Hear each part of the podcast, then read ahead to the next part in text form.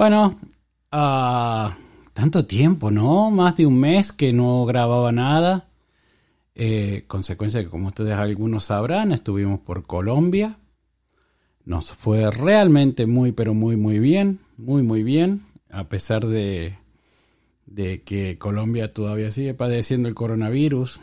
Bastante. Así que nos cuidamos muchísimo. Y volví hace unos días atrás, pero todos ustedes saben que nadie necesita más descanso que alguien que recién vuelve de vacaciones.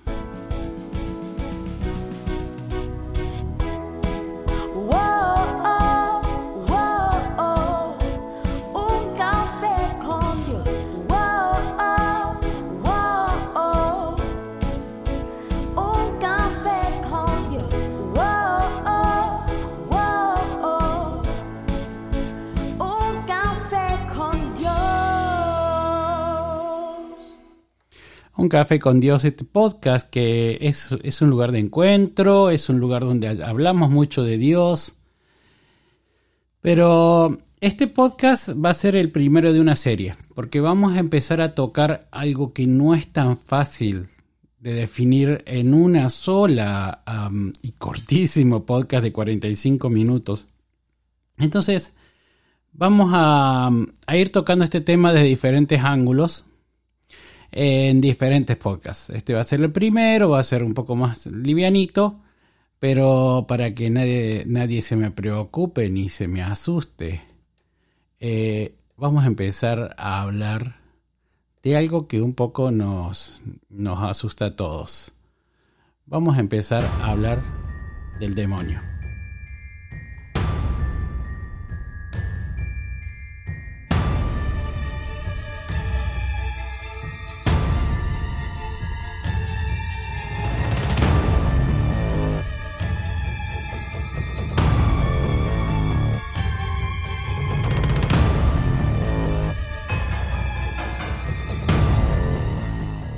Y alguna gente me había pedido ya hace un tiempo que hable de este tema.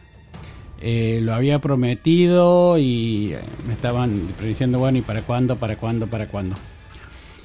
Pero antes de empezar a hablar del demonio, como les digo, yo no puedo pensar que voy a hablar del demonio en 45 minutos y voy a agotar el tema. Es imposible, es un tema que es ah, bastante largo, bastante difícil de entender. Pero lo primero que creo que tenemos que hacer antes de empezar a hablar del demonio es poner algunas reglas de juego. ¿Desde dónde vamos a hablar del demonio? Lo primero es decirles que el demonio no es propiedad de ninguna denominación, no es propiedad de ninguna iglesia. El demonio está presente en todas las culturas del mundo, está presente en, todas las razas, está presente en todas las religiones que yo conozco.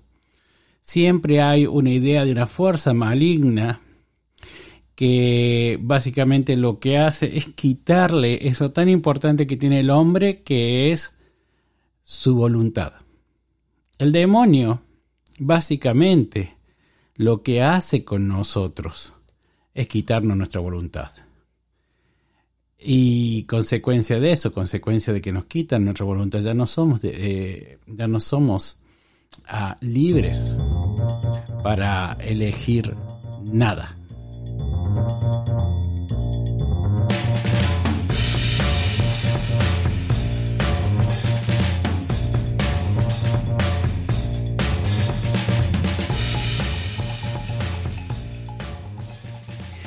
Entonces, como tenemos toda esta idea un poco eh, que nos ha puesto un poco la religión respecto a lo que es el demonio. Lo primero que vamos a hacer es dejar de lado todas esas ideas preconcebidas, traídas de nuestra niñez, traídas de, no sé, de, de nuestro conocimiento religioso, traído incluso de, de las plataformas sociales que, que muchas veces insisten en cierto tipo de demonio y cuando nosotros Pensamos en ese demonio como por ejemplo el de la película Exorcista con Lyndon Blair del año 70, de los años 70 o alguna de las modernas películas que toman al demonio. hablando del demonio solamente desde el punto de vista de la posesión. No es que no exista la posesión, de hecho es bastante más común de lo que ustedes creen. Pero tenemos que, vamos a ver el, hecho de la posesión, el hecho de, lo demoníaco, sacándole todo lo religioso, dejando nada más que el hecho de una fuerza negativa, sea cual sea, que impide que yo tenga acceso a mi propia voluntad.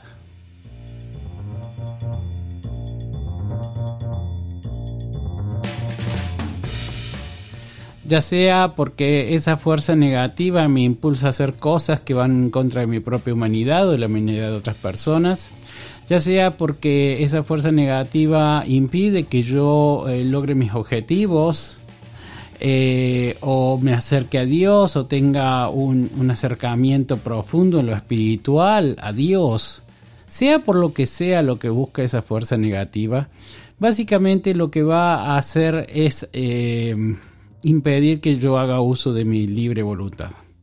Y eso es lo primero que tenemos que, hacer, que ver, eso es lo primero que tenemos que tener en cuenta. Una fuerza demoníaca siempre va a tener mucha afinidad con el tema de eh, no dejarme eh, eh, ejercer mi propia voluntad. Ahora bien, hoy día, en estos 45, 40 minutos que me quedan, vamos a hablar de encuentros con fuerzas negativas. Y es importante para hablar de este tipo de encuentro en el cual casi todos en algún momento u otros de, nuestra vida nos hemos cruzado con estas fuerzas negativas, eh, producto de la cual fueron básicamente muy, muy, muy malo para nosotros, nos asustó, muchas, muchas personas eh, quedaron, eh, ese encuentro con esas fuerzas quedaron marcados por el resto y lo recuerdan por muchos años. Y esos encuentros con las fuerzas, con fuerzas negativas eh, son característicos porque alguien viene y o me llama o se comunica conmigo y me dice, padre, eh, yo estoy poseído. Cuando alguien me dice, padre, estoy poseído, yo por supuesto lo tomo con, como con pinzas, sobre todo porque eh, he tenido la oportunidad de ver lo que una posesión es en persona y trabajar sobre exorcismos. Entonces, eh, una de las cosas que, uno, una de las características de, la posesión es que la persona no siempre está, eh, se da cuenta de esa posesión, la, la, como que la normaliza, ¿verdad? Entonces, bueno, y yo entonces le empiezo a preguntar, bueno, ¿y por qué crees que tú, por qué crees que estás poseído? Porque no puedo dormir, porque siento que alguien me tira los pies a la noche, porque se, nos se me aparecen fuerzas extrañas en mi casa, por... Ah, digo yo, ok. Ese tipo de encuentros que son muy, pero muy, muy, muy comunes, muy, pero muy, muy comunes, no son causados por fuerzas demoníacas generalmente, son causados por otro tipo de entidad.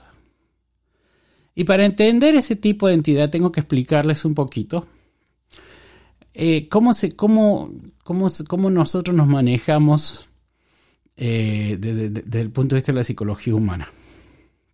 Voy a, voy a simplificar esto muchísimo porque en realidad es mucho más profundo y pueden encontrar trazos de estos que les digo, algunos desde la psicología humana, otros de la psiquiatría y otros de un montón de escritos repartidos en diferentes religiones, tanto del budismo, del hinduismo y del catolicismo.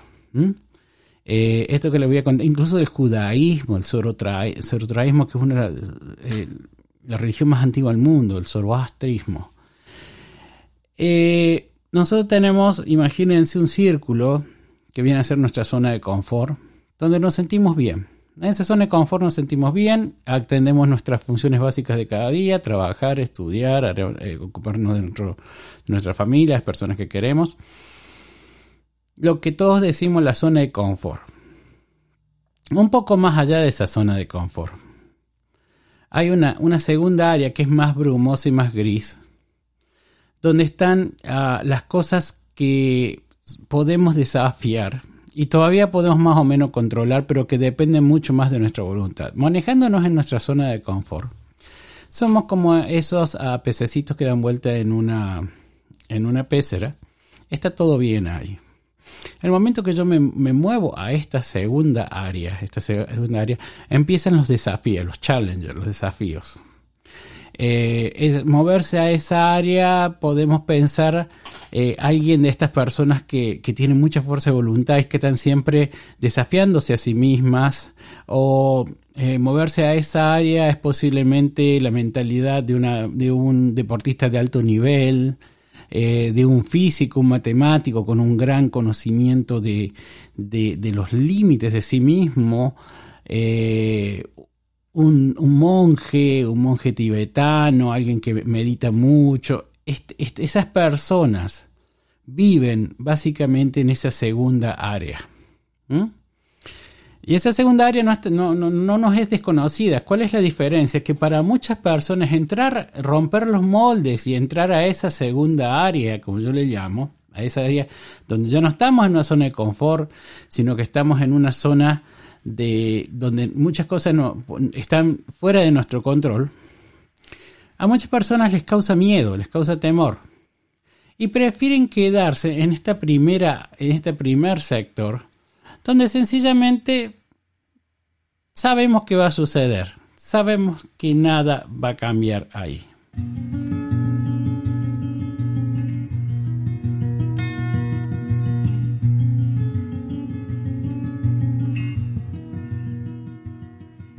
Entrar entonces en esta segunda área es forzarnos a nosotros mismos a rever la realidad y a ver nuestra realidad desde otro punto de vista. Cuanto más tiempo pasamos en esa segunda área, más percibimos la totalidad, la realidad total, y nos damos cuenta de una verdad que lo leemos en los, filósofos, lo leemos en los poetas, lo leemos en muchos libros de autoayuda, y es que la única forma de apreciar la realidad lo que llamamos realidad, todo lo que nosotros podemos ver con nuestros sentidos, es no definiéndola. ¿Ok? La, la, forma perfecta de que yo puedo mirar y observar mi realidad es no definiéndola. ¿Cómo es esto? Les voy a poner un ejemplo que es muy simple, que yo siempre lo, lo cuento. Si uno sube una montaña llega a la punta de la montaña, el primer movimiento que generalmente hacemos es quedarnos callados. Me quedo callado, me quedo callado ante la inmensidad de la montaña, ante la inmensidad de los valles, ante la inmensidad del, cielo. Nos quedamos callados. Esa actitud es la que deberíamos todos cultivar. En realidad, cada vez y con cada palabra que yo hablo, estoy particionando, dividiendo esa enorme realidad en la cual vivo.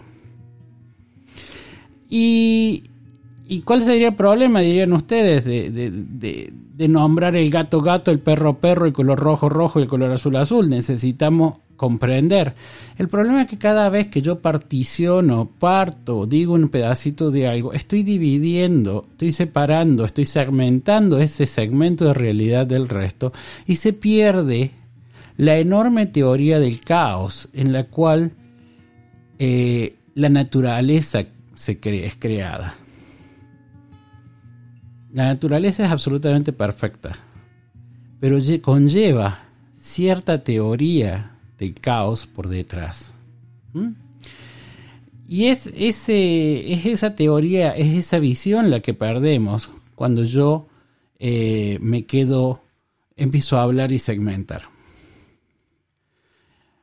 Cuanto más yo hable y segmente y mi realidad sea totalmente primaria y concentrada en este espacio de confort, más voy a perder contacto con esa segunda realidad que es la que me impulsa a crecer, a reconocer y a entronizar la belleza y el amor. Es ah, muy difícil que nosotros eh, seamos capaces de, sentir en profundidad el amor, de sentir cómo fluye esa energía vital a través de nosotros, si estamos constantemente anclados y arraigados y muy preocupados y empecinados en poner todo en palabras. La única manera de que podamos nosotros hacer ese salto es quedarnos callados. Por eso la oración, la oración a Dios, es una oración que siempre debe ser en silencio. Sí, yo puedo decir el rosario, sí, yo puedo decir el Padre Nuestro, es muy bonito. Pero la oración final es en silencio. Cuando yo consagro el pan y el vino en la misa, lo hago en silencio. ¿Por qué? Para escuchar ese, ese, ese, mensaje divino, esa conexión que en ese momento se tiene con la divinidad. ¿Y a qué viene todo esto? ¿Dónde entra el demonio en, en todo esto, en esta imagen de armonía?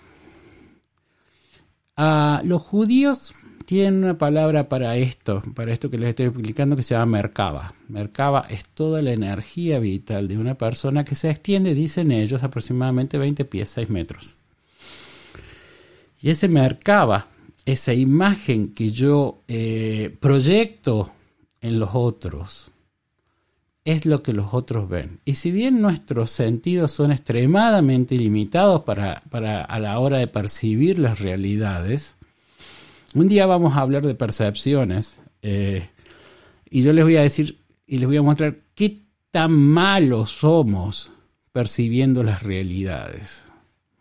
Qué, tan, qué, poco vemos con nuestros ojos, nuestras, nuestra, eh, la capacidad de ver y observar es muy limitada, la capacidad de escuchar es extremadamente pequeña cuando uno compara toda la escala de sonidos. Eh, la capacidad de oler ni hablemos, de gustar ni hablemos.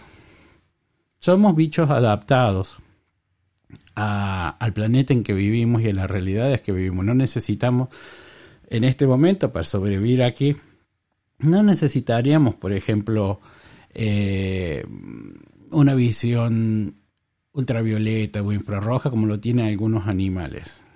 No lo necesitamos para subsistir. Hemos adaptado nuestra capacidad de nuestros cuerpos a lo que necesitamos, que es esto, ¿verdad? Después de ese segundo círculo, hay un, está ya, y ya fuera de nuestras capacidades sensoriales, se mueven eh, muchas entidades que se llaman de baja frecuencia. Y son estas entidades de baja frecuencia las responsables por todos nuestros sustos en ese tercer grupo, en ese tercer anillo, en ese tercera, eh, ya fuera de la dimensión de lo que nosotros podemos percibir con nuestros eh, sentidos, se mueven, eh, bueno, a todo lo que se llamaría muertos.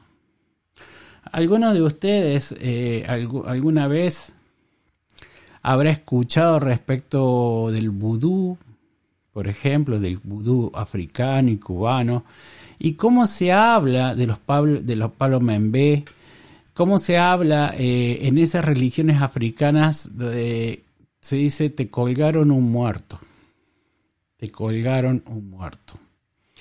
Esto es, es un tipo de hechizo por el cual eh, un brujo que tiene un pacto de relación con un muerto ataca el alma de otra persona enviando una entidad negativa de baja frecuencia y esa entidad va a entrar en la persona, a veces eh, uno la puede ver incluso colgada en la espalda o agarrada de las piernas o directamente dentro de la persona. Y esa persona empieza a sentirse mal, todo le empieza a salir mal, todo le empieza a no funcionar, su familia empieza a desarmarse y esa persona puede llegar hasta a enfermar y morir. Consecuencia de eso.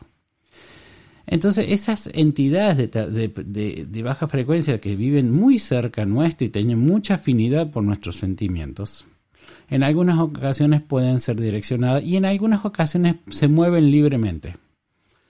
Eh, los americanos le pusieron dos nombres y yo creo que son muy interesantes. Uno es los grises, de Gray, les dicen de Gray, o de Pickers, los que se asoman. Vamos a empezar con, los Pickers.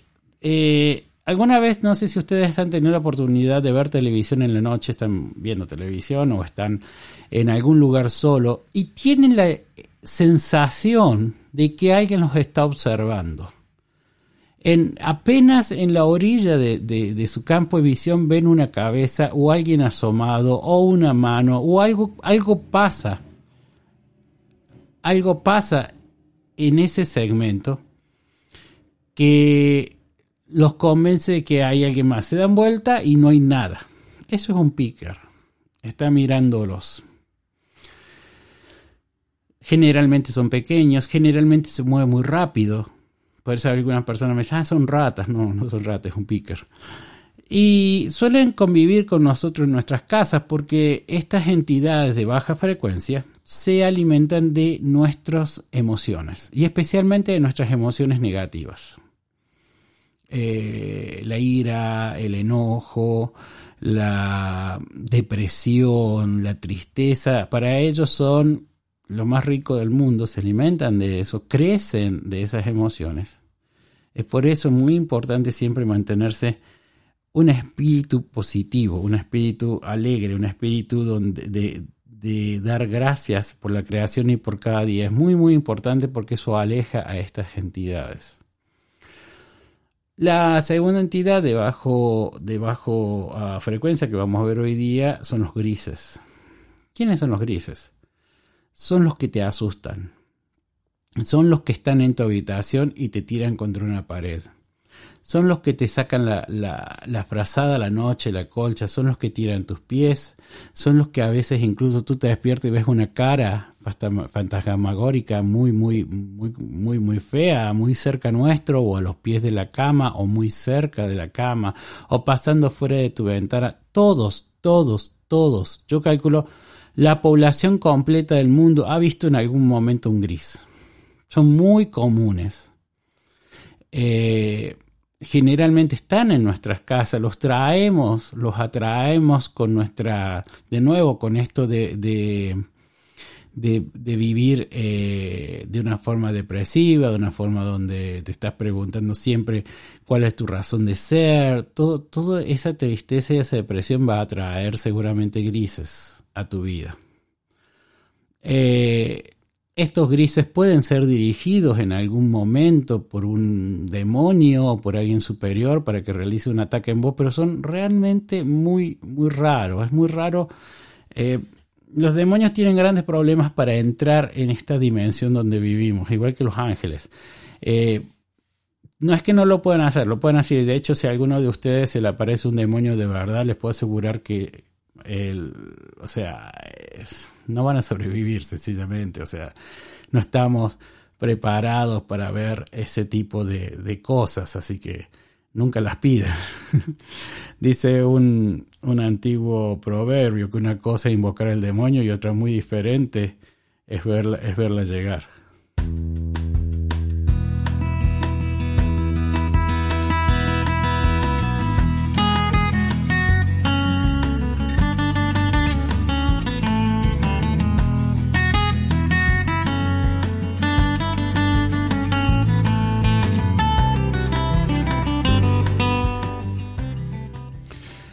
Ah, librarse de, grises o pickers eh, puede, llegar a ser muy complicado. Puede realmente ser muy complicado. Eh, cuando a mí me, llaman y me hacen la descripción, yo inmediatamente los, ah, los identifico. Y suelo comenzar con, o sea, uno va de menos a más, ¿verdad?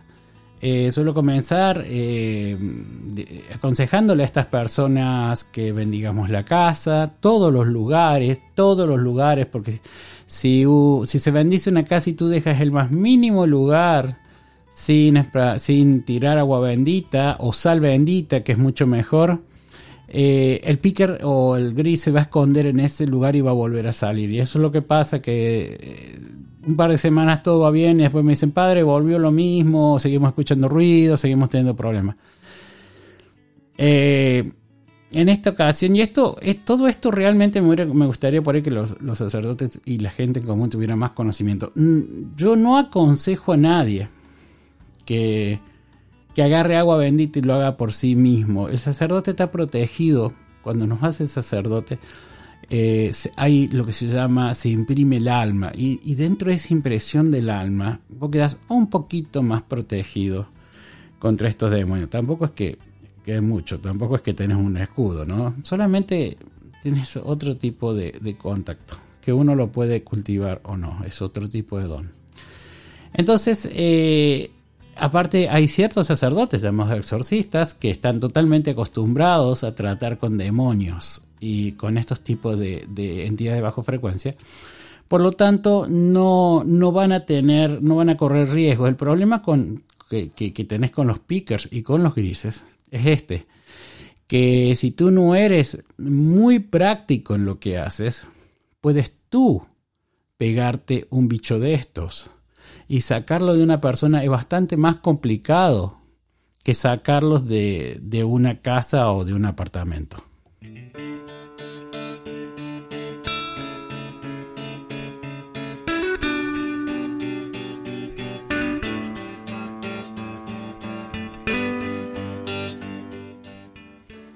Como les dije antes, casi todos de ustedes, y si no están escuchando este, este Pokémon, dicen, ah, sí, yo vi esto, yo pensé que era un fantasma, yo vi un fantasma, muchas veces se, los confunde con fantasmas, porque tienen esa forma, a veces se presentan esa forma como básicamente una forma fantasmagórica.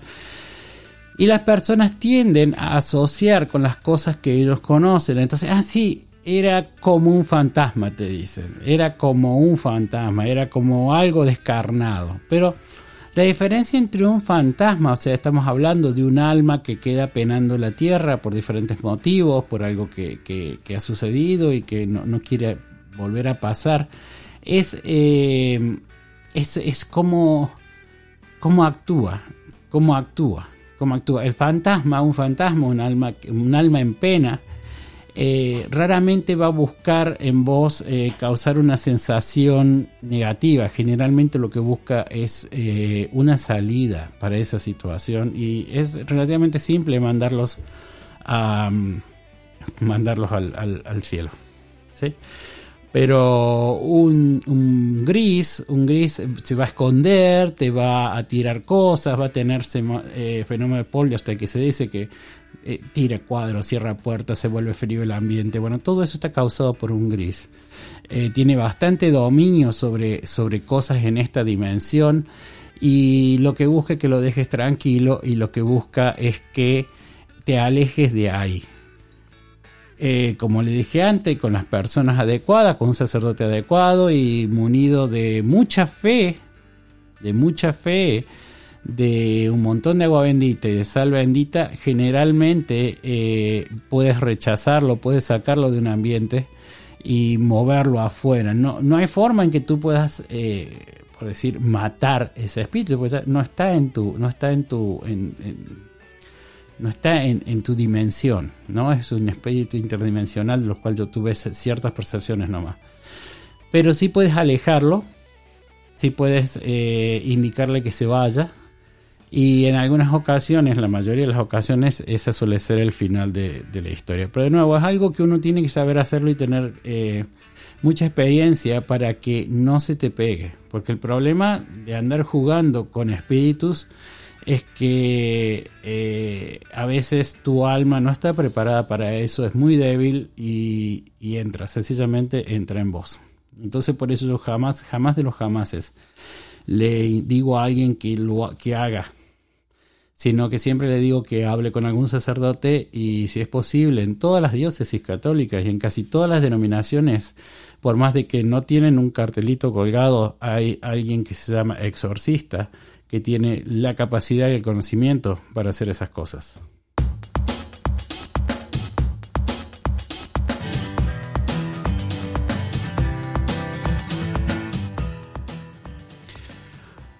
Por más que ustedes sean el ateo más grande del mundo, eso no va a evitar que ustedes estén a merced de estas fuerzas negativas. Llámense como se llamen y sean quien sea. Pueden ser demonios a veces, pueden ser eh, estos organismos de baja frecuencia. Eh, yo he escuchado mucho, mucho, mucho y he estado muy en contacto con personas eh, que tienen mucho poderío económico y que a la par de que tienen sofisticadísimos sistemas de seguridad en sus casas, en sus celulares, en sus familias, eh, incluyendo guardaespaldas, tienen incluso brujos que trabajan para ellos, personas con mucho conocimiento de lo que diríamos, y, en una palabra que no me gusta usar, pero digamos es la más adecuada para que todos nos entendamos, mucho conocimiento de magia, para conformar alrededor de estas personas una pared, una pared espiritual para que no sean tocadas por nadie ni por nadie.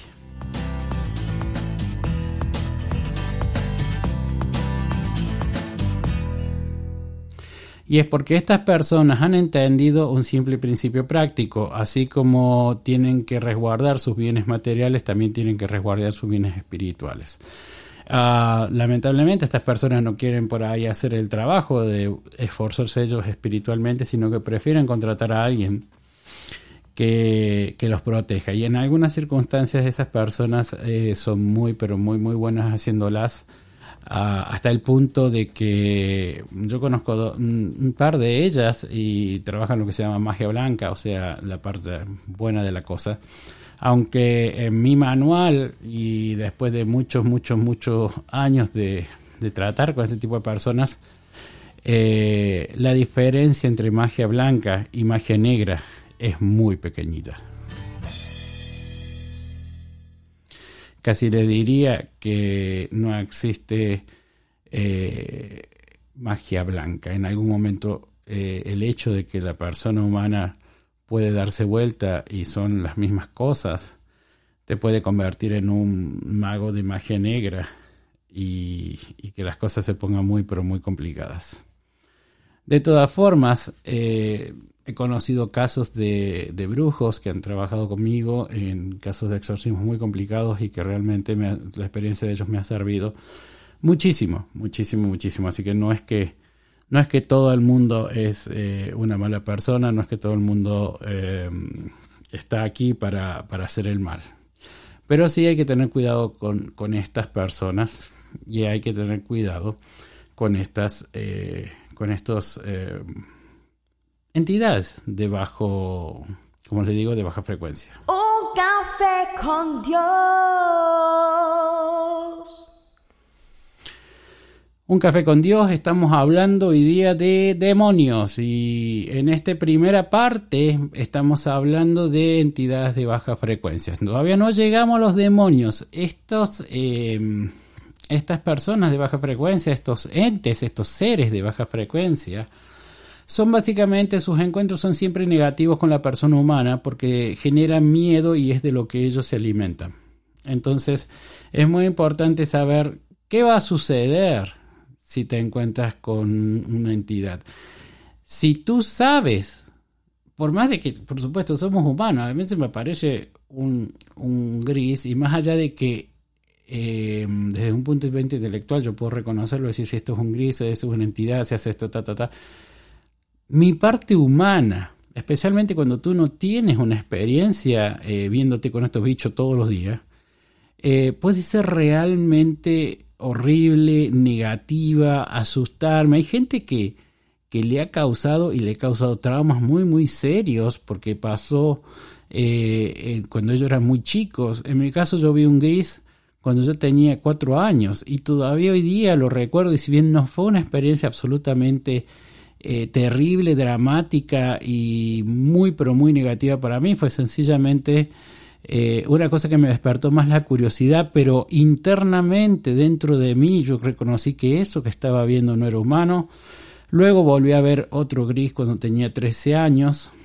Y bueno, eh, he estado luchando con demonios los últimos 34 años, así que bueno, los conozco bastante cara a cara, pero aún así cada vez que yo eh, me encuentro con un gris, eh, es una, puede llegar a ser algo muy, muy, pero muy, muy, muy negativo, muy, muy, muy, eh, ¿qué decirles? Terrorífico.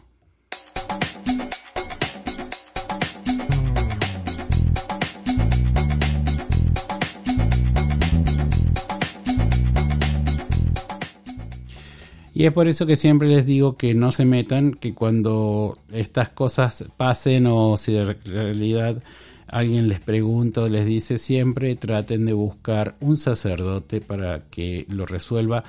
Crean o ustedes o no crean. En todo caso, lo que les aconsejo es si ustedes no están totalmente convencidos y no quieren pasarse los próximos 10 años haciendo terapia, tomando Prozac y terminando de ser un aceptado, aceptado de la realidad eh, de una forma química, eh, sencillamente eh, busquen un sacerdote, un exorcista y váyanse de esa casa por una semana hasta que las cosas se calmen.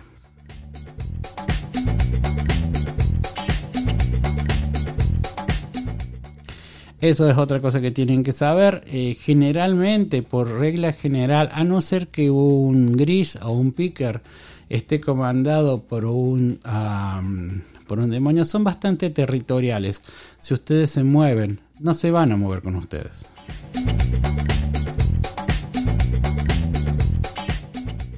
Sencillamente se van a quedar ahí para joderle la vida a la próxima persona que venga.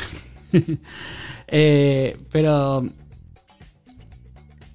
es, es terriblemente importante que si están en una posición donde el cual ustedes creen que están siendo atacados eh, de una forma espiritual por alguno de estos eh, entidades y ustedes eh, aún moviéndose eh, aún yéndose de vacaciones y volviendo, y aún en las vacaciones siguen viendo estas entidades, muy posiblemente ya no se trate de algo tan simple como un picker. Muy posiblemente alguien les puede haber cargado un muerto, alguien que les tenga envidia, alguien que no quiere que les vaya bien, alguien que no los quiere. Y ahí sí, eh, especialmente si ustedes eh, sienten que empiezan a cambiar de forma de pensar, de forma de actuar, si ustedes sienten que de repente eh, están entrando en algún tema de adicción, sea el que sea, es urgente que se blinden espiritualmente, que busquen a Dios en su interior, porque especialmente si está si ese picker o ese gris está dominado por un brujo o por un demonio, puedes hacerle mucho, mucho daño. Incluso pueden llegar a atentar no solamente contra su propia vida, sino contra la vida de las personas que ustedes quieren. Y eso es así. Y ahí sí eh, les recomiendo que tengan muchísimo, muchísimo, muchísimo cuidado. No, no estoy jugando con esto. Aquí no hay que sí, que hoy, que mañana. No, lo que les estoy diciendo es realmente serio. Si está en una situación así, si están escuchando con esto y de repente, oh, esto me pasa, esto me pasa, esto me pasa, corran a un sacerdote, corran, crean o no crean, corran a un sacerdote porque yo les aseguro, se los garantizo, se los firmo y se los afirmo que no hay manera de que ustedes salgan de eso solos.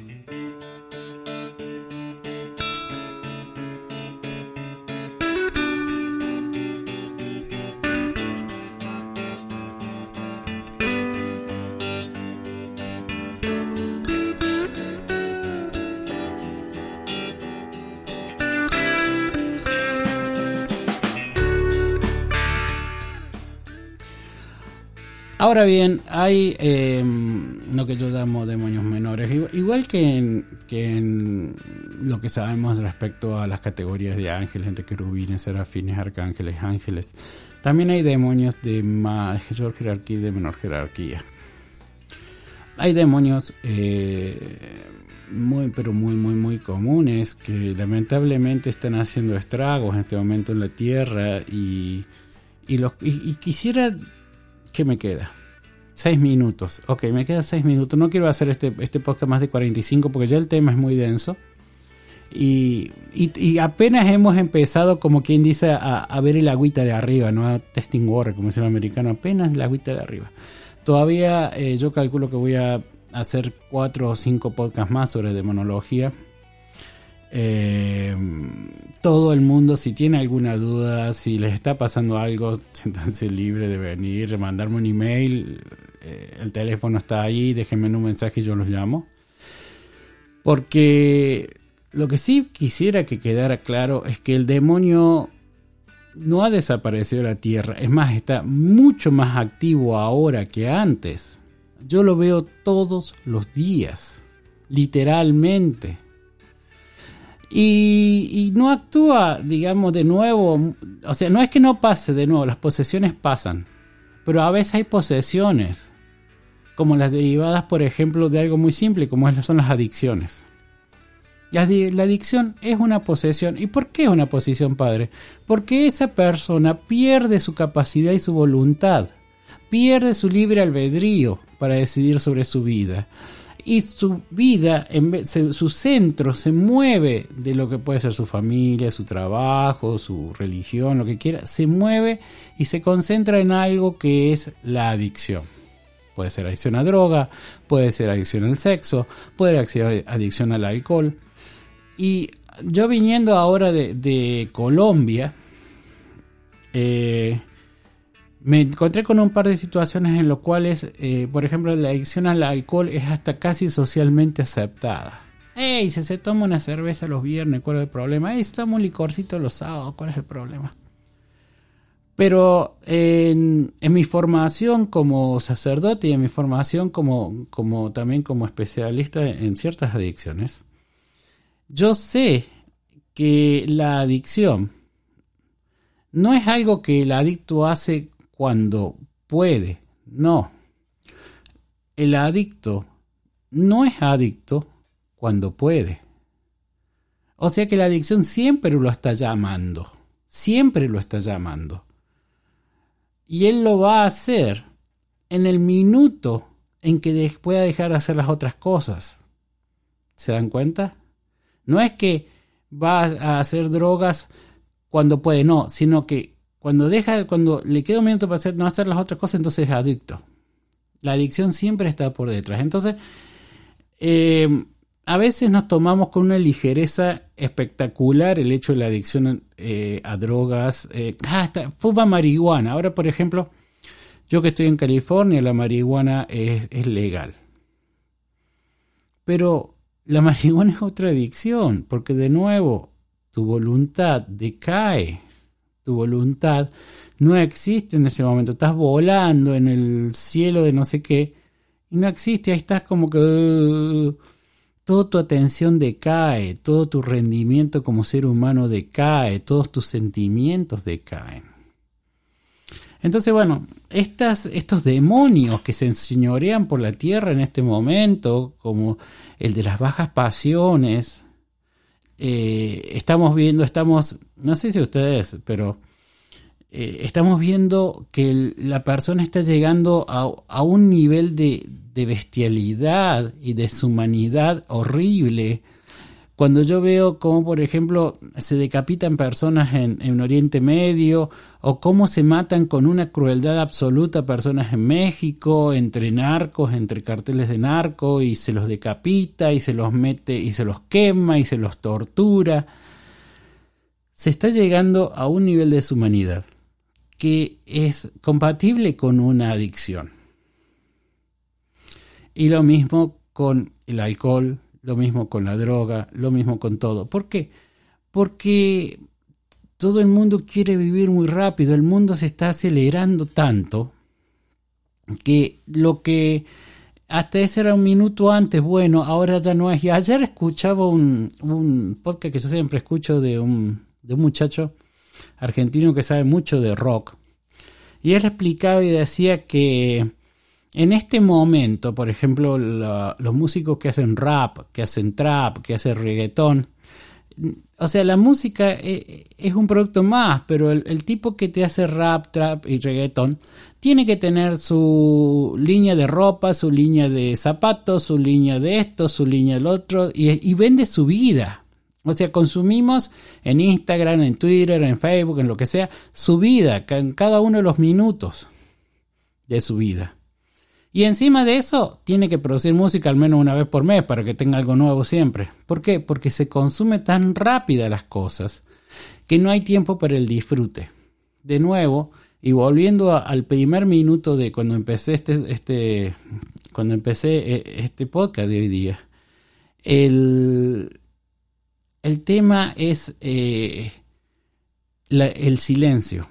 Hemos llegado a un punto donde el silencio nos molesta y no sabemos qué hacer con el silencio. No sabemos, no sabemos, no tenemos ni el tiempo por ahí, ni, ni la capacidad, ni las ganas de sentarnos 45 minutos a escuchar un podcast como esto que nos puede salvar la vida, porque nos puede decir eh, qué está bien y qué está mal en cada momento. ¿Se dan cuenta? Entonces, todo eso está haciendo que lleguemos a un punto donde todas estas cosas, el demonio y las fuerzas negativas, también llevado porque ahora es súper común trabajar con fuerzas negativas como que, oh, tengo un manualcito de bruja. Y muchas de esas cosas, esos conocimientos que antes hasta hace un tiempo eran secretos por el, por el bien de la gente, no porque no se tuviera que conocer, sino porque la gente, la mayoría de la gente no está preparada para manejarse en ese terreno, en ese círculo número 3 en el cual estás eh, conviviendo con ah, fuerzas de baja, de baja frecuencia y, si no sabes, generalmente lo que vas a pasar a hacer es que te van a chupar tu voluntad y vas a pasar a ser una persona más, una interfase más para esas entidades a este mundo.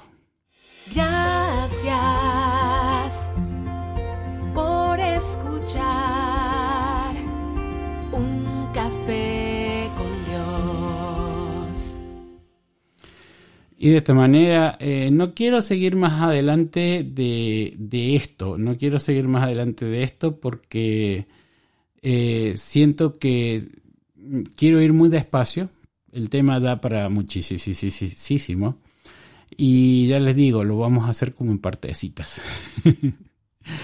Así que bueno, después de tres semanas, este es el, nuevo podcast de esta, de esta semana. Trataré de hacer el próximo una próxima semana, depende cómo venga la carga de trabajo y de familia. Y de ahí iremos viendo. Amigos, muchas gracias por escucharme, muchas gracias por aguantarme y nos vemos pronto, creo.